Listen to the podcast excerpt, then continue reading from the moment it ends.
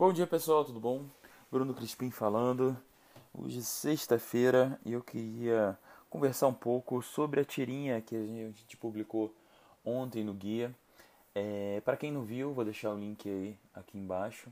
Essa tirinha fala sobre a necessidade de a gente publicar histórias, colocar essas histórias para o mundo.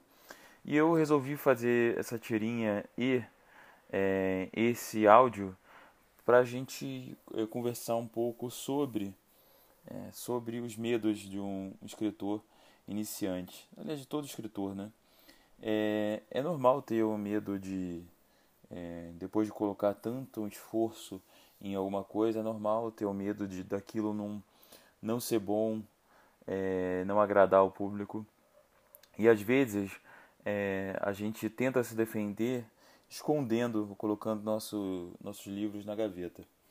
E, mesmo que pareça, é, possa parecer no momento imediato uma ótima opção, ela acaba causando várias frustrações ao longo da vida e eu tenho certeza que o, o resultado vai ser muito mais negativo do que positivo para a gente.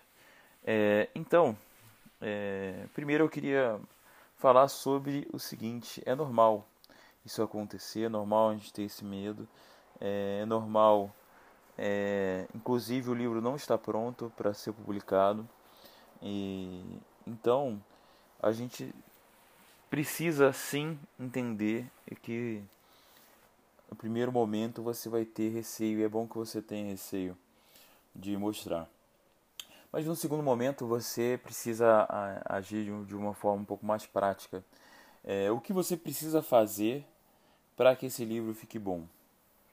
É, e às vezes, para você saber isso, você precisa de um insight de terceiros, né? Um leitor crítico, leitores beta, e enviando para outras pessoas, talvez você consiga ter essas informações. Então, esse é o primeiro passo.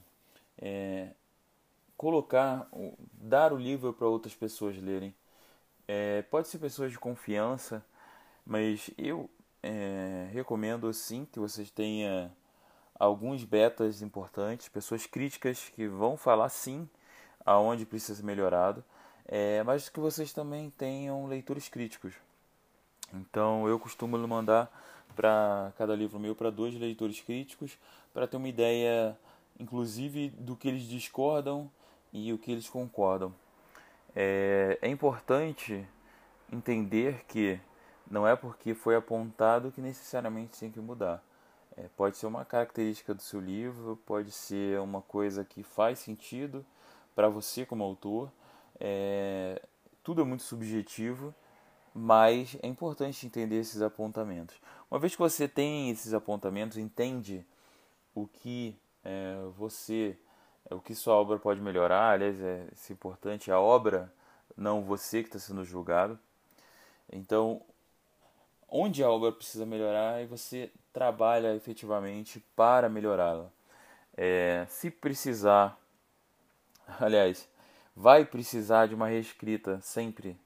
Então, é uma coisa que eu bato sempre é, e sempre vocês me perguntam, mas é isso mesmo? Mas tem que reescrever mesmo? Como é que é, é, são essas versões? É reescrever mesmo. É, não precisa pegar, abrir outro é, arquivo de Word, porque até porque vai ter mais erros de digitação e você vai ter que tratar de novo. Se você sempre abrir um, vai acabar, você nunca vai acabar o processo. Então você pega o mesmo arquivo de Word e lê do início ao final, se possível em voz alta, vê o que está errado o que pode ser melhorado, é, e por isso a voz vai te ajudar muito, você vai entender melhor o ritmo, e então você é, então você faz as modificações, escreve do início ao fim de novo.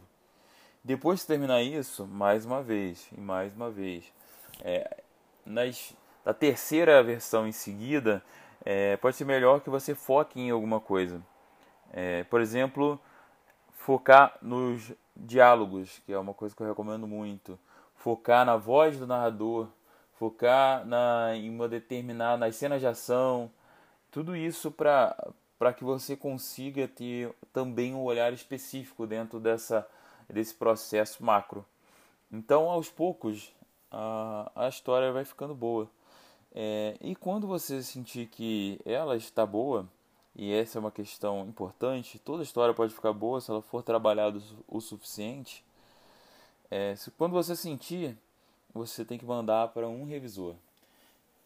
Depois você mandar para o revisor que tiver feita a revisão, e uma coisa importante é Infelizmente eu não sou revisor, não trabalho com revisão, então não posso te ajudar vocês nisso.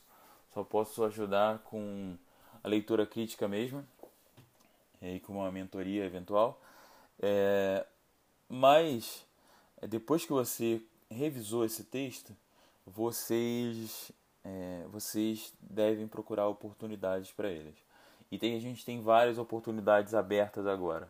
Eu recomendo muito que você considere elas para que a gente, é, sim, que você dê uma chance real para o seu livro. Todas elas estão em cima da hora, provavelmente você tem muito trabalho para fazer. Eu pessoalmente tenho muito trabalho para fazer no meu livro antes de enviar. Eu vou enviar para o prêmio da Dark Side. É, mas é uma questão importante é a gente é fazer esse esforço para que nesse momento o, os nossos livros tenham essa oportunidade. Não é coincidência que essas oportunidades estão todas aparecendo agora. É, por que não é coincidência? Eu vou falar disso com mais calma é, no áudio só disso, mas existe, ano que vem provavelmente o ano que vai ser vai ter a literatura brasileira contemporânea vai ser forte em questão de publicação e de questão de é, investimento pelas editoras, possivelmente em vendas também.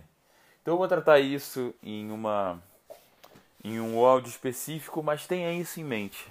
É, é mesmo que você não consiga trabalhar para esses concursos de agora, é, eles são reflexo, reflexos de uma coisa maior.